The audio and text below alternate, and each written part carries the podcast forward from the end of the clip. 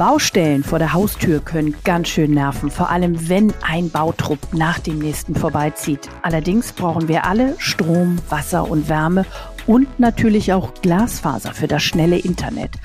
Und wie Gas und Glas auch gut zusammenliegen können und für weniger Baustellenärger sorgt, darüber sprechen wir heute. Und damit herzlich willkommen zu dieser Folge. Ich bin Stefanie Halle und bei mir ist mein Kollege und Netzreporter Pascal Kiel. Hallo und schön, dass du wieder dabei bist. Ja, sehr gerne. Hallo auch von mir.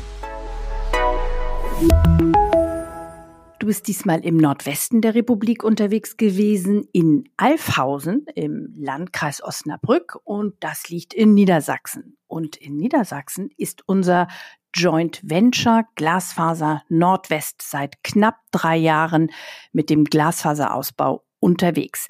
Nochmal für alle Hörerinnen und Hörer zur Einordnung.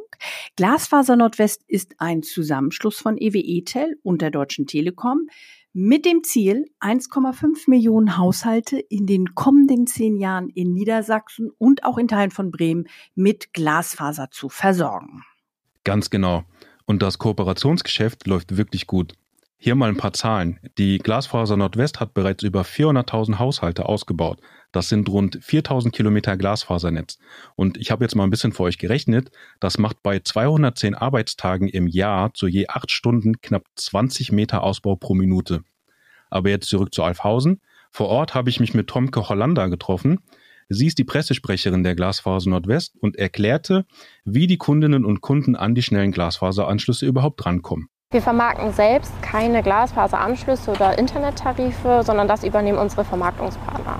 Das nennt sich Open Access Ansatz und bedeutet letztendlich, dass wir unsere Glasfaserinfrastruktur dem gesamten Telekommunikationsmarkt diskriminierungsfrei und zu gleichen Konditionen zur Verfügung stellen. Und wie in vielen Gemeinden und Städten Deutschlands laufen parallel zum Glasfaserausbau etliche andere Bauprojekte, wie zum Beispiel die Verlegung von Wasser, Strom oder eben Wärme. Und Dauerbaustellen vor der Haustüre können für die Bewohnerinnen und Bewohner eine echte Belastung darstellen. In Alfhausen ist man deswegen einen anderen Weg gegangen. Über ein Blockheizkraftwerk am Ortseingang kommt Fernwärme mit ins Spiel. Das erzählt uns Tomka aber am besten nochmal selbst. Das Projekt Fernwärme Alfhausen hat uns angefragt, ob wir bei diesem Ausbauvorhaben Glasfaser mitverlegen möchten. Und wir nutzen jetzt hier Synergieeffekte und legen überall dort, wo ein Haushalt sich für einen Glasfaseranschluss, aber auch für einen Fernwärmeanschluss entschieden hat, die Glasfaser direkt mit ins Haus. Und das heißt, wer sich für eine Fernwärmeleitung entschieden hat, bekommt den Glasfaseranschluss gleich mit ins Haus gelegt. Also ein Riesenvorteil für die Kundinnen und Kunden. Zwei Anschlüsse in einem Schritt. Das heißt, weniger Bauarbeiten, weniger Lärm und weniger Dreck vor der eigenen Haustür. Ja, und, und nachhaltiger ist es auch. Ähm, graben wir mal etwas tiefer. Wie gut verstehen sich denn zwei Leitungen technisch in einer Baugrube? Sehr gut. Ähm, Fernwärmekabel werden ja in der Regel in ein 1,20 Meter Tiefe verlegt. Unsere Glasfaserkabel dagegen nur in 60 Zentimeter Tiefe. Da ist also genug Platz dazwischen. Hinzu kommt, bei der Glasfaser haben wir eine optische Übertragung. Das andere ist Wärme. Da kann also gar nichts passieren. Und übrigens, die Wärme in den Kabeln kommt als Warmwasser aus dem Blockheizkraftwerk und geht als Kaltwasser wieder zurück dorthin. Ist also ein Kreislaufsystem. Allerdings muss man auch sagen, dass diese Art von Parallelverlegung noch nicht überall die Regel ist. Dazu hatte ich vor Ort mit dem Bauleiter gesprochen und er sagte mir Folgendes. Es ist schon was Besonderes, selbstverständlich, weil wir machen ja, ich sag mal, ähm, die Digitalisierung wird ja fortgeführt und wir machen zwei Sachen in einen Step, weil das ja auch wirtschaftlicher ist und wir einfach mit kleinstem Einsatz so viel erreichen wollen würden, wie es eben geht.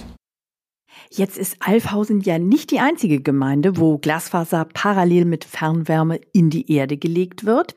Ich denke da, und da erinnerst du dich vielleicht auch noch dran, Pascal, an die sehr nachhaltige und rührige Gemeinde Steierberg im Landkreis Nienburg-Weser. Das liegt übrigens auch in Niedersachsen. Dort hatte zuerst eine Industrieanlage für die Fernwärme gesorgt. Jetzt läuft das Ganze über eine Biogasanlage.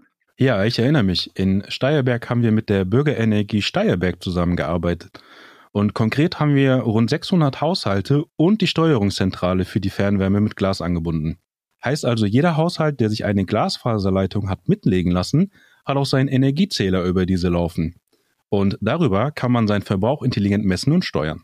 Steuern, das ist ein gutes Stichwort. Wenn Gemeinden und Unternehmen beim Glasfaserausbau eng zusammenarbeiten und gemeinsam steuern, haben alle was davon. Die Menschen und die Umwelt. Wir hoffen, dass euch dieser Podcast gefallen hat. Vielen Dank für euer Interesse, liebe Hörerinnen und Hörer. Danke auch an dich, Pascal. Kommentare und Wünsche sowie Anregungen immer gerne an podcast.telekom.de. Bis zur nächsten Woche. Tschüss und vielen Dank auch von mir. Thank you.